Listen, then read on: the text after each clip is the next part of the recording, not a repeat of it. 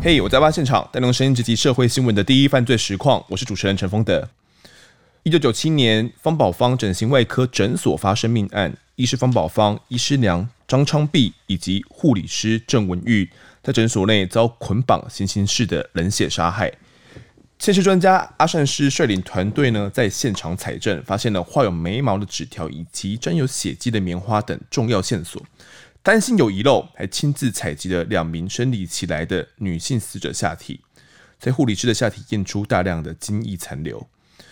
专案人员除了怀疑是医疗纠纷之外，因为同一年爆发洞四幺四白小燕案，凶手之一的林春生在五常街枪战身亡，陈建新跟高天明呢仍然在逃，社会的氛围是相当紧张。警方呢也大胆假设，这三条人命可能跟白案的主嫌是有关系的。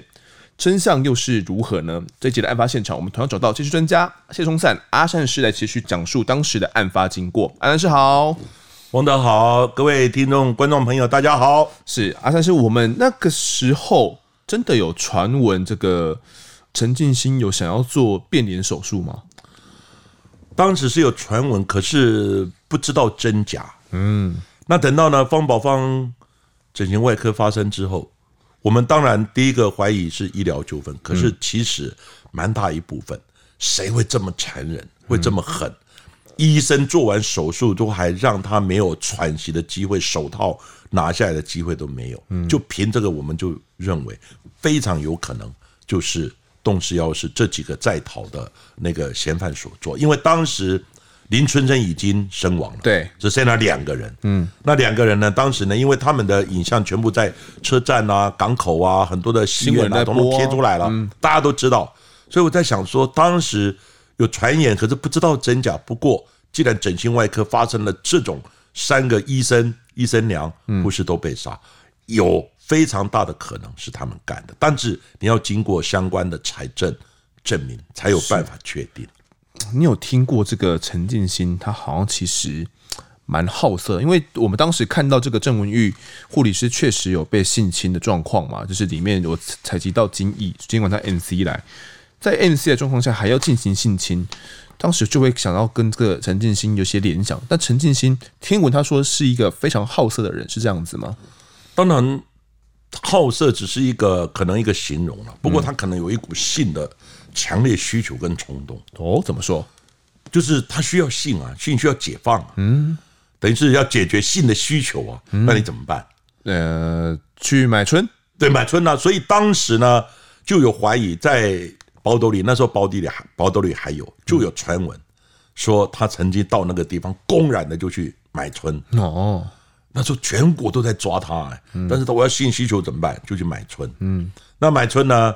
那当然，后来他就不敢，因为他知道警方你去了以后，对方发现怀疑你是陈建清的话，一定会报案嘛。对，那警察一定会来嘛，所以他就可能呢，刚刚讲一个地方或者曾经去过的，他就不会再去了。一个地方待不超过一个礼拜。嗯，后来他需要这种性的解放啊，性的需求怎么办呢？因为他有窃盗前科嘛。嗯，他会开锁哦，所以呢，他就开始侵入民宅。哎，先看好这里面有女生。嗯。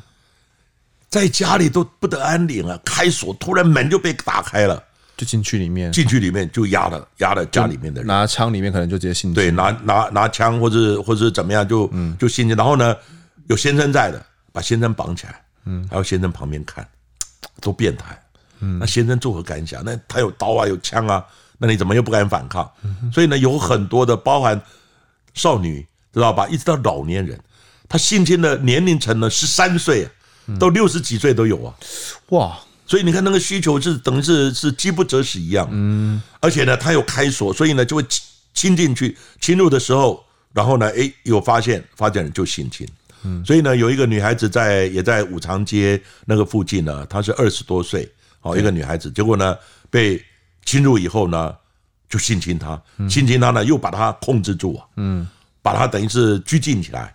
在她的家里面呢，等于是发现她一个人住嘛，对，然后就把她拘禁起来，拘禁起来以后呢，然后呢，后来就就躲在那个地方，然后呢，女孩子还要还要煮饭给他们吃，嗯，知道吧？就变成是这样的状况。然后后来，当然这个女孩子后来，因为他们躲了一阵子，后来陈金星呢，他是利用陈进兴呃突然外外出办事，还是还是没有回来的时间，他就赶快才去报案了。所以人家说为什么挟持你，而且将近一个多月，嗯，他们就躲在那个地方了。他是为什么你不用机会，好去赶快报案等等，所以就怀怀疑说是不是？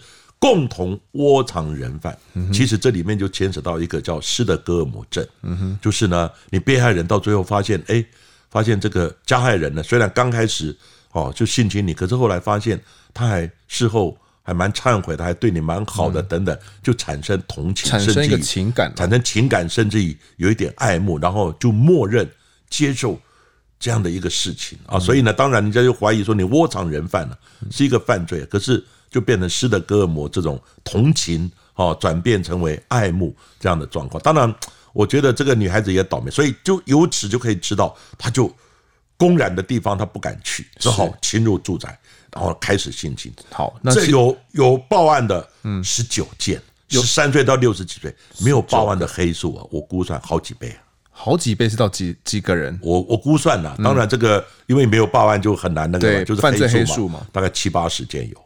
台北、新北两边老逃窜躲的过程，我需要的就去侵入民宅，就这样。很多人为什么会不敢报案呢？因为第一个怕他回来找你算账，他可能都会威胁你，对不对？威胁你，你你报案，你回来试试看，我知道你住哪里。嗯，那你敢不敢嘛？啊，第二个也想说，这是面子问题啊。我报了以后，我被性侵害，嗯，那又怎样？那报了以后。对不对？然后虽然把他抓了，可是我的损害、我的伤害还是一样造成的。所以有的人讲说就算了，息事宁人。所以这种讲在这个每一个民众呢，我们不是当事人。如果当事人，你可以就心想那个痛楚是是一个很深很深的这个一个一辈子的阴影，一辈子的一个阴影。嗯，其实当时媒体哦都有报道，陈建新曾经录了这个所谓的。五龙珠啦，哦，露珠啊，对，露珠，露珠，这个露珠是什么东西？大家可以自己上网去 Google 一下，我们这边不细说了。好，那它的露珠呢，不是像一般黑道人物用那种小钢珠，而是他在坐牢的期间哦，然后利用自己的牙刷，然后把一段段折断之后呢，磨成小圆球。塞进去自己的这个里面啦，哦，完成入珠手续，脱下裤子给他验过这个五龙珠啦，五颗珠子位置分布不是很平均，因为他自己弄的嘛，哦，感觉就是陈进兴对自己没有什么信心呐，性侵被害人的时候会增加他的一些呃信心的部分，但陈进兴呢，也因为这样子去造成被害人的一些受伤和摧残了。那其实蛮多人去评论过过说陈进兴是好色是他的天性，因为。嗯，相对于其他人，比如像高天明或者是林春生哦，他们要去，他们是传统的这种阿尼基的那种黑道人物了哈。他们两个人就是比较像是冷酷的冷血杀手。他们两个人就是坚守就是道上规矩，就是你要需求我们就去遵守，就去买哦，或者怎么样，不会去强对，不要去强迫别人。但是陈进兴显然不是这么一回事的哦。那双方好像也因此这样有一些过争吵了。那当时白案祖贤窜逃窜了北台湾哦，陈进兴为了满足他的性冲动，就是到处去性侵，难怪也是专案小组会怀疑方宝芳的案子哦，跟逃亡中的陈进兴、高天明有关。但阿善师，我们后续发现是什么事证会跟他们有关联吗？我们怎么去查证这个案子会不会是他们做的，还是能够排除掉？当然，最主要就是护士，嗯，好，护士郑文宇，他的下体采证之后呢，又找到 DNA，是。医生娘下体也有采证，两个就刚好月经期 N P 来了。对，可是呢，医生娘并没有。嗯哼，可是呢，护士就有。嗯，而且这个 DNA 呢，当时 DNA 已经有了，可是档案还不多，不知道是谁。对，可是那时候就有一个人不明的这种这种 DNA 呢，就是精液的那个 DNA 被验出来是同一个人，到处在台北、新北、台北、新北在流传。嗯。怀疑了他是陈进兴，可是不知道是不是陈进，因为没有他的标准档案嘛。到处都有性侵的人，对性侵的，而且验出来是同一个人的。哦，好，可能陈进兴也还没有落网，对，还没有落网。那到底是不是他呢？没有他的标准档案。是，结果有一个比较确定的，有一个女学生在家里面，陈进兴进入了，嗯，性侵她，就性侵那个女学生，女学生不是闭着眼睛，她张着眼睛。一直看着陈建新，瞪着他、哦，瞪着他，然后陈建新性侵过程呢，也没有遮脸，也没有什么，就这样子，嗯，大剌剌的性侵。结果呢，性侵结束之后，女生呢还是看着他，陈建新拍拍胸脯，我就是陈建新，嗯，女学生很确定那个脸，她一辈子都忘不了，认出他是陈建新。陈建新也讲，我叫陈建新，这个 DNA 就很确定。后来女女孩子报案了，下体财政，这个基本上就可以几乎可以确定他的精液 DNA 是陈进兴。结果一比，就是新北、台北很多件的侵入住宅性侵的案子，就是陈进兴，再加上方宝芳整形外科，哦，这个郑文玉，为什么没有绑脚？因为他性侵他，性侵没有绑脚，就是这样子。对，那另外指纹的部分呢，就没有采到有效的。那最主要呢是那个弹头跟弹壳。对，但弹头弹壳呢，哎，就是有三个弹头，可是弹壳就有一个掉在垃圾桶。嗯，那当时呢也不知道这个枪是谁，因为我刚刚讲过，你有弹头弹壳可以比对它的来福线，弹壳可以比对它的一些撞击撞针的痕迹，但是你要有枪啊。你要有枪啊，找不到枪啊。当然事后了，后来这个案子破案之后，在他们阳明山躲藏的地方，好，有找到那一把枪。一比对，因为你总要找到凶枪嘛。一比对，他那个枪呢，在当时查获的枪就是有一把，就是跟方宝芳整形外科的那个那个弹头弹壳的痕迹是一模一样。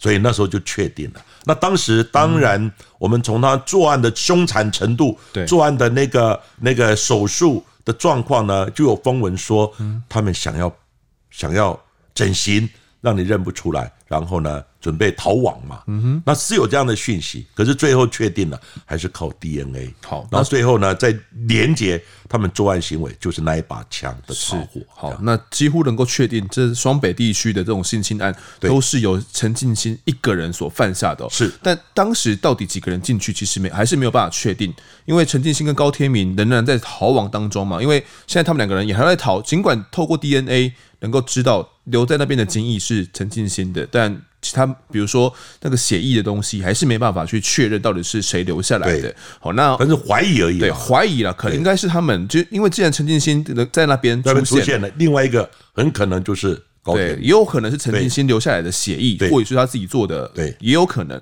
整个犯案过程感觉还是充满了谜团呐，尤其是警方当时还有怀疑一名护离职的护士有可能有涉案，过程是怎么样啊？暂时。当时呢，刚刚讲有可能医疗纠纷呢，所以医疗纠纷也查。嗯，第二个有没有可能是员工的狭怨报复啊？哦，对不对？这个都不能放过，所以你不能说啊，这一定是陈建新，你怎么知道？你怎么确定？虽然有可能，可是我刚刚讲过，办案不能挂腕漏一啊。嗯，你一万个都查的，就是这个没查，刚好就是这一个，那怎么办？啊，所以那怎么办？那就就就就会办错了，身体会冤枉。嗯，因此呢，当时那个护士，对不对？想说，哎。查他有没有离职员工的一些狭怨报复的问题。后来查到一个护士呢是离职，当然总共曾经在那边待过的护士有六位。对，六位呢，他们查了以后呢，其中哦大概几位都找到了，而且呢都有相当的这些不在场证明跟啊排除涉案性。是，就唯独一个呢护士呢一查他的住址电话都是假的，一个吴姓女护士。对，然后呢她的那个。那个地址呢，跟电话都是假的。嗯哼，啊，人呢，当然去哪里也不知道，找不到人了，找不到人。那警方希望呢，他能够这个出面来说明，至少证明自己是清白。对，但是后来警方还是有查，可是如果他没有出来的话，我觉得事后应该有查得到了。是，只是当时就是怀疑嘛，那怀疑你还是要去要有证据嘛，要有证据来连结嘛，但是。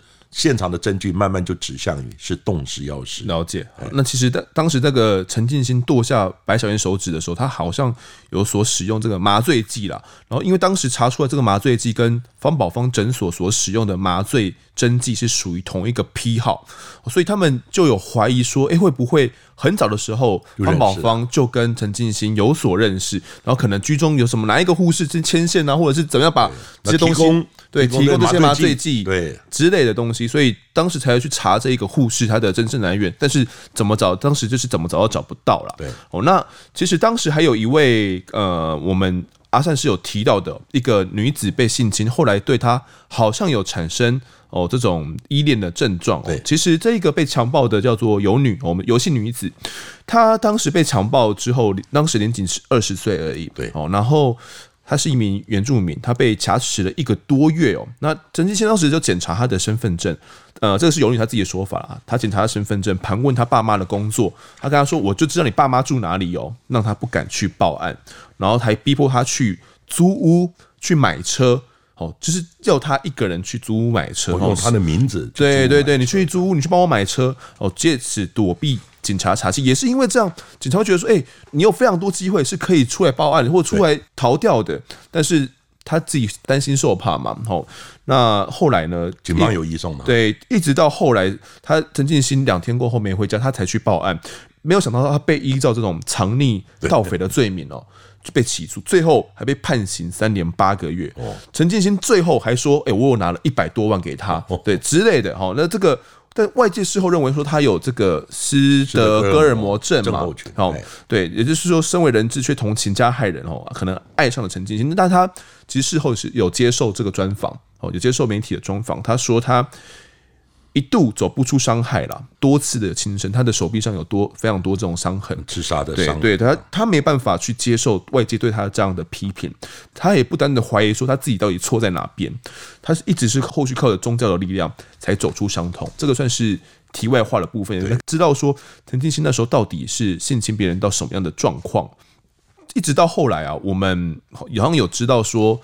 呃，陈进兴知道他的身份了嘛？那高天明后续好像有发生了一些事情，是吗？阿善师，陈进兴呢？那时候 DNA 就是精液呢比对到他，嗯，那比对到他以后呢，他们两个在那个林春生死亡之后呢，他们两个就个别逃窜嘛，嗯，那逃窜呢，当时呢，那个手手术那个针线啊，刀子上面的血跟。手套上的血，哦，基本上就怀疑是某一个人。嗯，当然因为不知道没有档案嘛，那没有档案呢，后来他们这个案子做完以后，他们就分别逃窜。他们在逃窜的过程之中，他们有一个非常重要的一个一个一个认知跟做法。怎么了？他知道警察一定会追踪你的手机，嗯，或追踪你的电话，嗯，你躲在哪里？都会用电话来追踪，甚至于呢，如果你怀疑你什么车子，对不对？会从车牌去追踪你。因此呢，他们第一个，他们不用偷来的车子，嗯他们全部用捡来，或者是说刚刚讲借别的名字，好，或者是说用用捡来，或者是买来的身份证，合法的去买车。是，所以你车呢，警方不会起疑，因为你是赃车的话，就会列管嘛，对，就会去追。第二个呢，他们呢完全不电话联络。你在哪里也不用别人的电话，完全不电话联络。我们今天见面，下一次我们约好见面的时间，只有我们两个知道。嗯嗯嗯，中间漏出去不是我知道，不是我，那一定就是你。是哦，所以呢，这个过程之中完全脱离警方的追踪的这样的一个一个一个方法，侦查追踪的方法。所以呢，警察一年呢，一年多左右就一直找不到他。是，结果呢，那时候呢，因为他用偷来或买来的车子。结果呢，警方就去就去查那种有没有在这一段时间新买的车子，嗯，而且这个车子的证件曾经失窃过。哦，哟，要这样去查啊？当然查啊！哦哟，如果今天我的证证件没有失窃，我去买车，他就不查我。是，但是这一段时间有没有身份证丢了？嗯，好，偷了，或是补发的，嗯，等等这种身份证，用这样身份证去买车的，而且他们买车是要买光阳一二五，有特别嗜好。这 三冠王是不是？哎，三冠王那个光阳一二五，哎，他们其他的车不买，他们买三冠三冠王，不是赃车，但是合法的车子，但只是别人的这个身份证。结果一查呢，身份报失的呢，这段时间买车的，一查有好几百辆啊，嗯，也不是一两辆啊，慢慢比啊，慢慢比啊，一个一个查，你身份证真的丢了吗？啊，车子在不在？在，是，我就排除，一个一个查，最后查出来剩下几个几个那个身找不到的。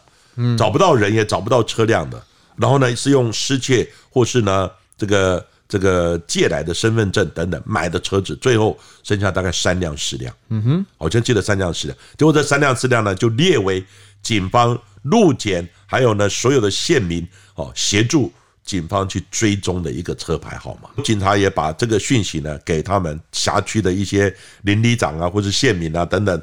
协助来注意嘛？嗯，有没有在你的辖区邻里啊出现这个车牌的车号嘛？对，结果有一个民众呢，好像一个县民，他呢就经过某一个地方，结果发现怎么样？一般我们摩托车，我们骑摩托车停在骑楼底下都会怎么停？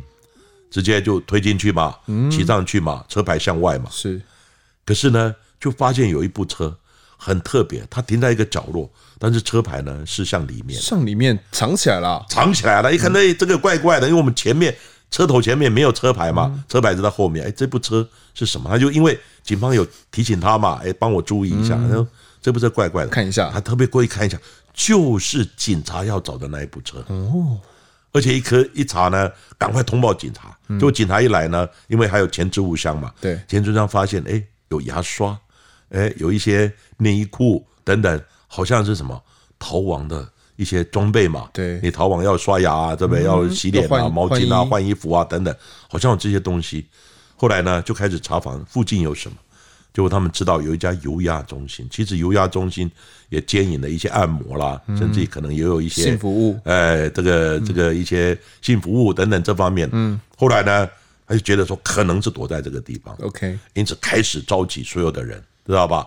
严警呢就开始准备要查起攻坚，知道吧？那个地方，结果呢要攻坚的时候，高天明发现了，他真的到那个油压中心，嗯，因为他也有性的需求嘛，啊，车子为什么会在这儿？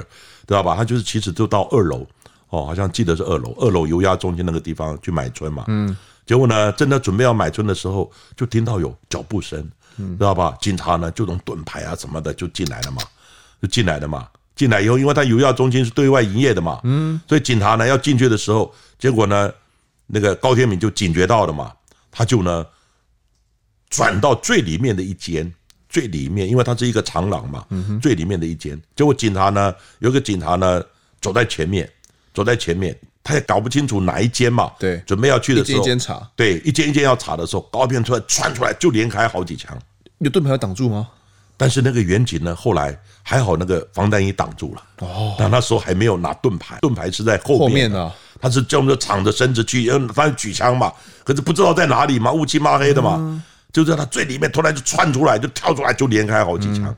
结果还好，那个防弹衣挡住了，而且那个防弹衣是新发的嘛，刚好也做一个测试嘛。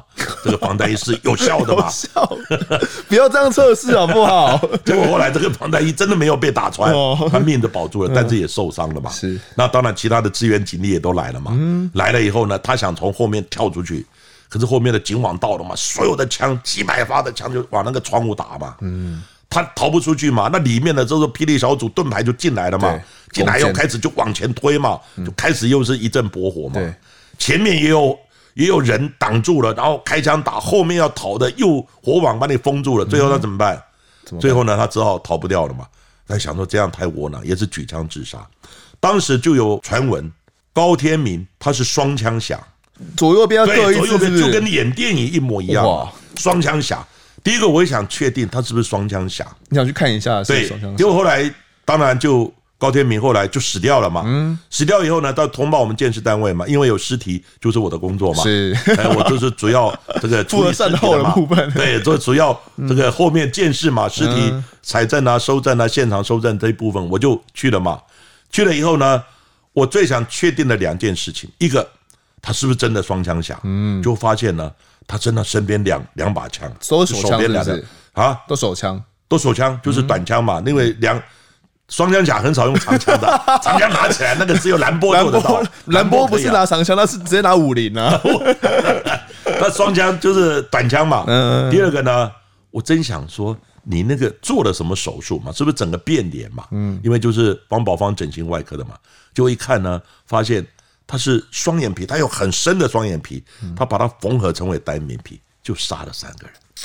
双眼皮缝合成为单眼皮，割开缝合成为单单眼皮，就杀了三个人，就是要杀人灭口嘛。他有确定，呃，就跟我们那个纸条上的一样，哎，对啊，就画眉毛还来不及，他是眉毛，他是眉毛底下的双眼皮嘛，他还来不及说明，而且那个缝合针线，因为他把医生杀了嘛，对，缝合针线都还。还还来不及拆，不知道怎么拆。你说针线还针线还是缝在那个地方嘛？哦，所以看确定了嘛。嗯。第二个，他是举枪自杀，他是用一枪的，虽然双枪侠，可是他是一枪，他用右手太阳穴。所以呢，当然自杀之后呢，这个血液一比对，其实不用比，我们大概用心想的。因为这缝合针线等等，当然事后还是要财政比对，再确认一次，确认就是他，就是现场留下那个，比如说棉花啦，对，棉花啦那些，还有手套啦，他们的血就是高天明的嘛。结果高天明呢，确定死亡之后，嗯，林春生也死了，高天明也死了，在整个集团里面，他们是属于谋略型的，他属于军师型的。你说高天明吗？高天明跟那个林春生，林春生也属于算策划的，算是一个头头一样啊，就是哎，什么事情他就去策划。啊，陈进兴呢？啊，高天明是比较狠的，他杀手了。高天明是属于冷血的杀手。对。那陈进兴是属于那种莽夫型的，莽夫型的，莽夫型的，莽夫型的色狼啊，对，要对莽夫型的色狼要行动要怎么样？但是他比较不喜欢杀人。哦，我研究以后呢，因为有很多有曾经侵入过一个民宅哦，然后准备要性侵，后来被发现，警察来了。当然有这么一段哦，在那个就是富阳街是哦，富阳街有这么一个，有兴趣可以去听阿善师讲阿善师里面有富阳街这个故事。那后来呢？这个高天敏也也死了，林春生也死了，剩下陈进兴。嗯，那陈进兴他手足无措，因为没有人给他一些出点子啊，没有人给他建议啊。对，再过来要怎么样逃，再过来要怎么样做，他完全手足无措。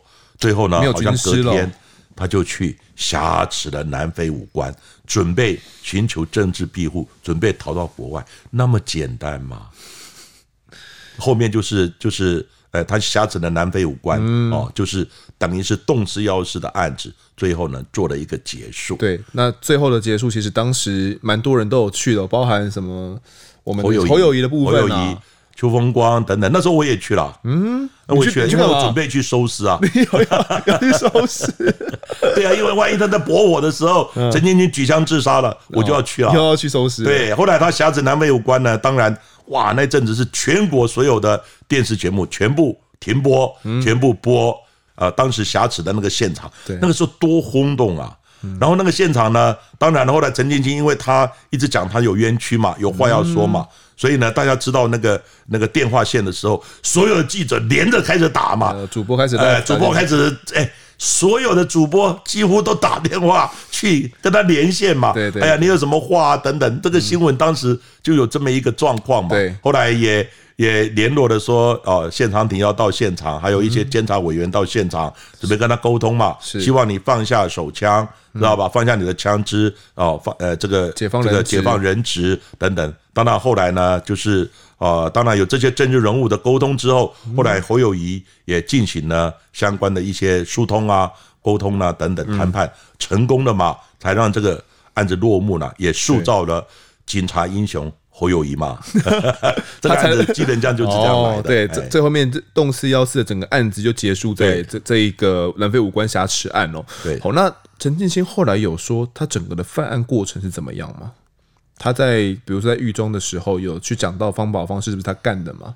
当然，他就这样子。当时呢，他后来是审判的时候，嗯，因为不是在狱中讲，而是正式审判的时候。正式审判了。正式审判的时候，我们刚刚讲，我们是不是下提那个郑文玉？哈，方宝方整形外科的郑文玉那个地方，他就我没有采到他的 DNA。嗯，后来一比对，也确定是他的 DNA。是。不过那个时候他讲，他说呢，他进入没有错，就是为了要。本来要整个要大整形的，医生说不可能，知道吧？你那个大的脸，后来就是就是简单的，来不及画个眉毛，还要再说明的时候就压进去了。你能做什么算什么？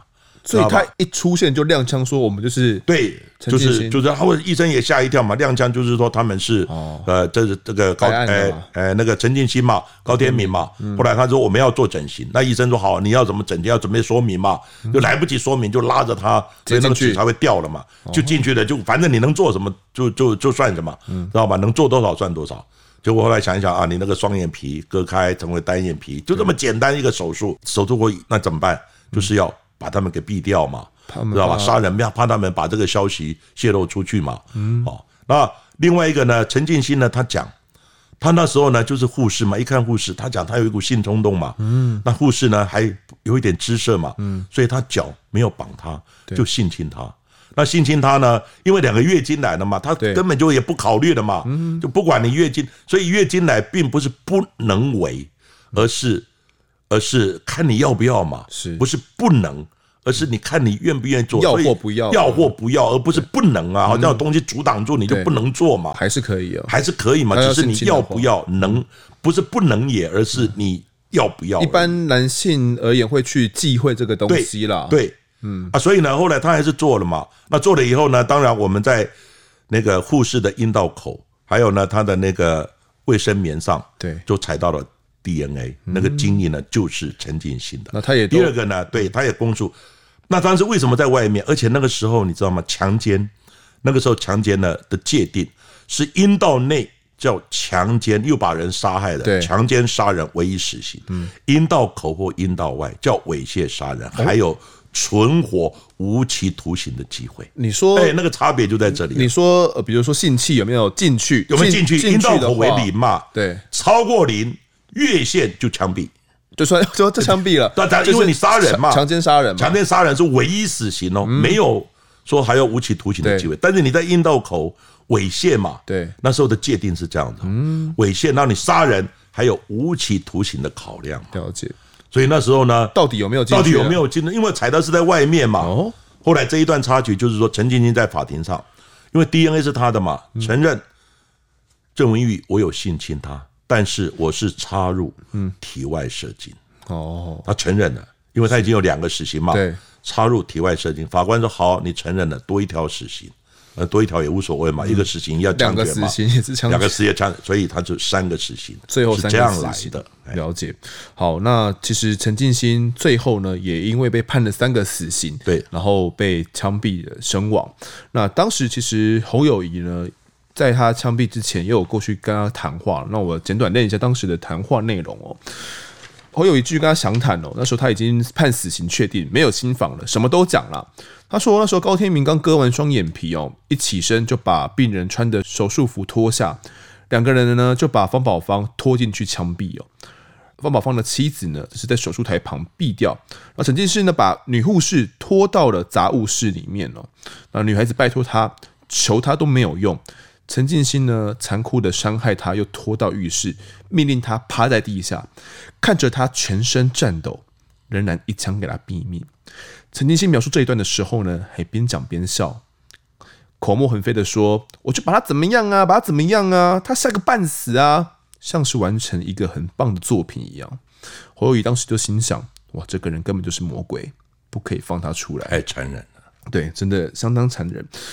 呃，陈进兴最后被枪毙，整个案件也差不多落幕。但我们前面其实有一个东西没有谈到哦，我刚刚想到，我们前面的东西没有谈到，就是医师娘上面当时好像有两滴血迹，衣服上有两滴血迹，这个两滴血迹让阿善是有点困惑，是不是？因为两滴血，我们一般讲呢，我们在现场会找血，嗯、对，你在尸体上面有上面滴下来的血，嗯，那会不会尸体滴的？嗯，不可能啊，尸体躺在那里了。对啊，而且如果尸体低的，它应该是上，就是有一点、有点、有点、有点斜度的。嗯，可是那个是垂直的，垂直的血，那就很可能是歹徒的。哦，对不对？很可能歹徒受伤了，受伤了，就被刀子割到还是怎么样？手术刀割到，我原本以为是歹徒受伤。对，所以那两滴血我们认为就列为重点。嗯，也就把它裁证下来。对，结果后来验出来还是。那个医生娘的血啊，我们就百思不解，为什么垂直？医生娘也挡在那里了，对啊，一枪毙命也站不起来啊。是那个血会这样子跳起来再垂直滴下去吗？我认为不可能。后来那个血终于我得到答案了，当然呢，我就请外勤的有时候在讯问的时候就问这一段。他说啊，当时呢我们在枪毙的时候，包含护士，他是用毛巾裹起来，对，看不到你的脸，嗯，从后面打。第二个护那个。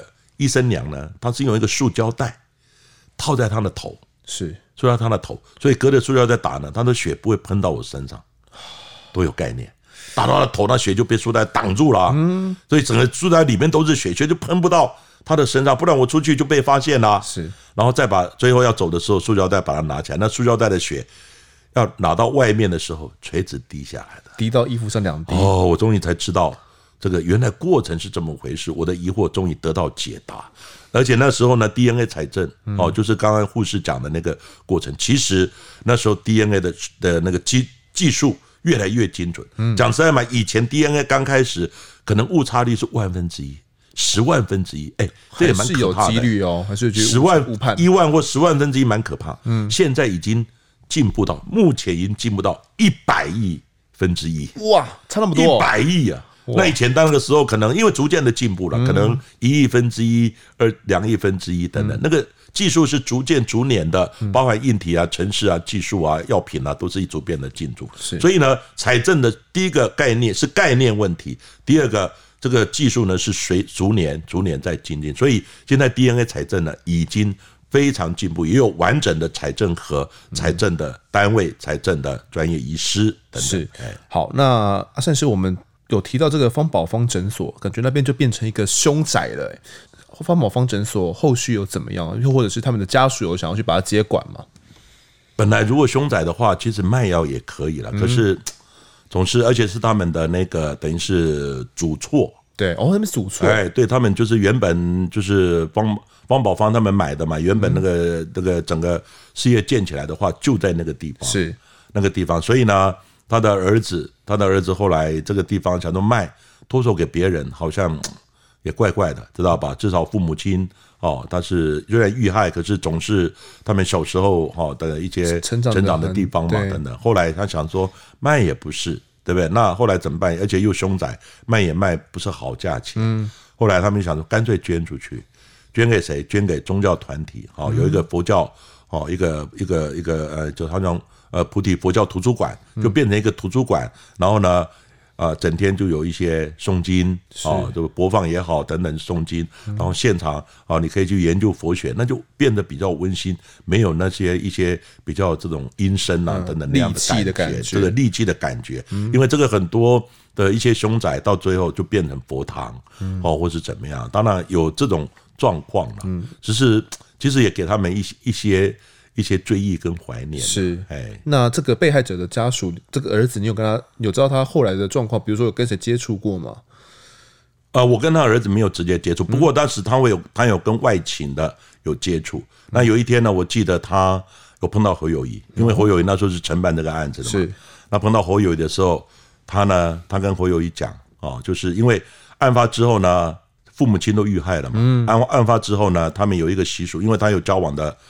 这个女友嘛，对，那他儿子他讲说，因为一般有这种百日不好的百日内要成婚嘛，嗯，然后他就三个月内知道吧？三个月内他就准备要结婚嘛，就是百日内成婚嘛。哦，是有这个规定，有也有这种习俗。我以为是比如说要冲，有一点啦，有这种习俗要冲掉就对，还是怎么样？不然你超过以后可能结婚就不好，还是怎么样？就大概有这种习俗。嗯，其实有没有冲冲洗还是怎么样？基本上就是习俗嘛，是这也是一个习俗嘛。对，然后呢，他有。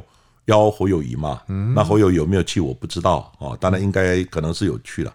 然后最后他们办的地方就在星光三月嘛，那个时候还没有一零一嘛，然后星光三月是最高的，他就办在最高那一楼办婚礼。他说这样子父母亲可以离我们越接近，他可以看到我们婚礼的进行。也是蛮感人的。他说跟天堂就最接近的嘛，是就是星光三月嘛，那时候还没有一零一嘛，所以这一段听起来也蛮感伤的。嗯，好啊，其实我在你的新书里面有看到一句话，叫做“现场乃证据之宝库”了。对，好，那你觉得方宝芳的这个案子可以体现这句话吗？当然可以体验啊。嗯，今天你现场没有弹头弹壳，你也不知道谁开枪的，是那一把枪即使跑出来了，我们要证据连接啊。第二个，你没有下底的财政，那到底谁亲亲他？有没有亲亲他？也不知道啊。第三个，没有上面的血迹，你怎么知道谁做了手术？还说不定医疗纠纷。对，所以讲实在，你如果怀疑是什么人，侦查的部分，我只是怀疑，甚至于我抓了人，要他承认，他万一不承认怎么办？就是要物证的连结嘛。嗯，啊，你现在这些人，当然从物证也可以推论，最后也是物证来证明他跟犯罪行为的一个。接连关系，对，推也推不掉了。当然，所以你看，现场当然是证据的宝库啊！这是我们所有的在我们警察呃大学的教学等等哦，现场是侦查的开端，也是证据的保护，这是不变的道理。是，那这有时候感觉物证好像是不会说话的感觉，他不会说谎，不会说谎，对他不会说谎，但是呢，也不会说话，也不会说话，但是你要懂得他要讲什么话，你哦，你要去。解读它，解读它，就像尸体嘛。所以我们常常讲尸体会说话。请问尸体会说话吗？嗯，身体会说话，那不吓死人了。僵尸的部分，可是他有话要说吗？有啊。物证也不会说话，可是物证也不会骗人呐。啊物证有没有话要说？也有，他要展现。那你要懂得解读它。就像好像看签诗啊，或者有的要解读天文啊等等，那要看得懂啊。像你在现场就看到了，比如说那个眉毛的东西，你就、哎、对你就有发觉感觉，发觉说，哎，这个一定是跟手术有关嘛，那一定跟眉毛或者眉毛的附近要做这个手术有关嘛。果然我也证实了嘛。是，当然也有可能医疗纠纷啊等等。那 anyway，这个就是就是看你到最后侦查互相。呼应嘛，搭配一下，案子就完美解决。了解。好了，我们如果用整形外科命案去对照苏建和案哦，短短六年间的这种见识的，比如说工具啦、技术啦、方法、心态，是不是有蛮不一样的进步？当然有啊。我刚刚讲呢，其实进步最重要就是软体，就是你的思维嘛。嗯，六年内六年就改变那么大吗？当然改变很大，因为我在方宝方整形外科的时候，嗯，下体要不要采证？结果呢，法医就有有迟疑嘛，对对对，我就跟他讲，苏建和案子是不是我们的借鉴跟教训？嗯哼，你有这样跟他讲啊？有啊。后来我就这看他也有点难处，他也认同啊。可是问题是，他还要继续在验呢。对，他有他的难处，所以他的难处，那我就后来就协调嘛。这个是不是一个思维的进步？对，我那时候没有财政，这个经济就完了嘛，就没有了嘛。然后随着。火化以后什么都没有了嘛？那你如何证明是陈定兴？嗯，啊，第二个当然硬体的部分呢，其实我刚刚讲 DNA 刚开始鉴定误差率是万分之一嘛，十万分之一嘛。嗯，那其实那那时候呢，生物科技进步的很快。对，它是一个遗传工程、遗传的技术嘛。嗯，结果呢，那时候呢，一年一年都进步很快。原本刚刚讲误差率一万分之一，后来误差率十万分之一，马上进到五十万分之一、百万分之一、两百万分之一，最后一千万分之一、五千万分之一、一亿分之一。现在到一百亿分之一，那就逐年这样进步嘛。那进步的时候，我们办错，我们踩到基准，但是呢，有这样的仪器，硬体只要硬体的进步，我用钱就可以买了，我编预算嘛。对，买了以后，我们技术就会进步嘛。对，那你要会做等等，但是呢，让人就是做错的几率就降低嘛，诬赖人或者是说做错的冤枉人。的可能性就会降很多嘛，所以这也其实也都是进步嘛。那整体的现场封锁啊等等，其实慢慢的进步。所以我现在一直强调，不能用我们现在的高标准去批判三十年前的低标准，做的很烂很烂，因为那个时候科技就停在那个地方嘛，思维也停在那个 level 嘛。这个其实有时空的转变啊，了解。好，那这我们性侵见识眼镜的第二章呢，也在这边告一段落。下一集呢，也就是我们的最终章，我们将公布阿善师新书《台湾大案见识现场的抽奖方法》。抽奖的活动时间呢，会有一个礼拜，请大家一定要锁定更新哦，因为一个礼拜后就会抽出五本新书。好，那也感谢阿善师今天的分享，谢谢大家。好，那我这边最后呢，来练一下。呃，听众的留言，一个叫 egg e g g s，他说，呃，期待更新，想听高雄气爆这类大型的案发现场。哦，好，其实我们在第一集讲过华航空难之后，之后就还没有去讲类似的这种灾害的一些抢救，或许啦，之后有机会跟阿善师合作，去讲期盼，去讲期盼，期盼，对，去讲这个九二一的。九二一的部分，九二一还有高雄气爆，我也有研究了。你有研究？有有研究部分，因为只要跟灾害，因为我本身学建识的，建识也要对灾害，对一些空难。哦，还有一些东西，只要灾难，我都要找原因嘛。是，然后命案也要找原因嘛。哦，任何一些像那个沙林毒气，嗯，对不对？这个也要都要找原因嘛。沙林，这你要研究啊，当然要研究啊。哎，不然万一你到达现场是一个毒气攻击，那你不是死了吗？对不对？这一样啊，你总要懂了很多很多，所以我常常去。当学生我也当老师嘛，当学生是我吸收新知嘛，当老师是我教学生要注意哪些地方，所以这个就是教学相当好。好，还有一一位听众朋友叫做 S H A R L E E N K U 哦，他说多重角度看事件，他说喜欢用不同角度深入探讨的方式。好，还有一位是 I G Y。L F F，他说：“你们好棒，我好喜欢你们，跟好多朋友推荐你们的 Podcast，继续加油，我会一直支持你们的节目，谢谢哦，多帮我们推坑就对了。”好，最后的这个留言呢叫做 S 哦，他说呢，嗯，他说的话比较重哦，他说这种节目呢，不过就只是主流嗜血媒体搬过来炒冷饭，没深度也没思考能力的人很适合。留言我看到之后呢，我自己。有稍微愣了一下，我在想说，嗯，我们的节目确实是这样子吗？嗯，但我在想，或许你没有去听完我们很多的内容，其实我自己在思考这件事情，我们真的是只是把，比如说电视媒体以前讲过的这些案子，然后照抄，然后来变成广播的形式，只是这样子而已嘛？我后来想想，我们并不是只有这样，我们做了很多的探讨，我们做了很多的。呃，分析我们做了做了很多，比如说今天阿善师的案子，聊的更多是见识的性侵的演进，让大家能能够了解，那未来能够展望什么地方？其他很多案子也有谈到不同的层面，所以我觉得希望你还是可以来继续听我们东西的，对，多给我们鼓励一下，多听听看我们的东西，或许你会有不一样的见解啊。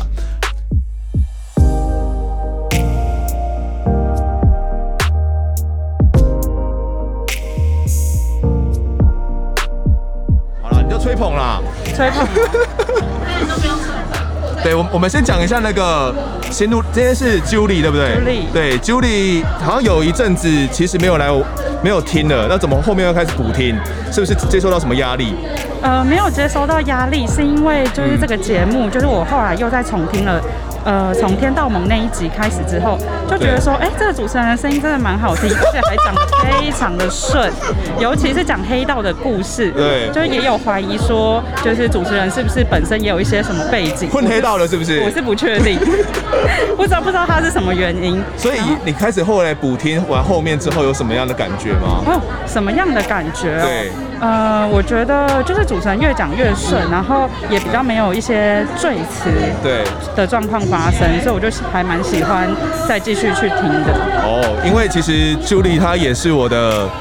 朋友的朋友啦，对，朋友的朋友的关系，所以算是蛮就是情义相挺啊。对，情一开始是情义相挺，听我的节目，后来就变铁粉了。对，真的铁粉。还有 Q 妈跟就是丰德这边的谈话，然后我都觉得，嗯、呃，可以听到一些做 Podcast 的一些心路历程啊，然后还有一些做节目啊，在策在企划这边，然后我也蛮期待第二季再继续有一些不同的东西再带给我们。真的，你你来，我跟你讲，下礼拜的东西很长，很长哦，就是跟阿善师合作的了，跟阿善师合作，期待，超级期待，超级期待，是是可以吗？可以可以可以，下个礼拜来听起来，好，，OK，谢谢，搞定搞定搞定。感谢各位听众收听，如果喜欢我们节目的话呢，欢迎到 Instagram 搜寻我在案发现场，就可以追踪我们，掌握更多案件消息，也可以跟风德我聊聊，给我们建议。各收听平台上按下订阅跟五星评分，就是对我们最好的支持。如果在 Apple Podcast 上面留言，我都尽量在节目中给出回复。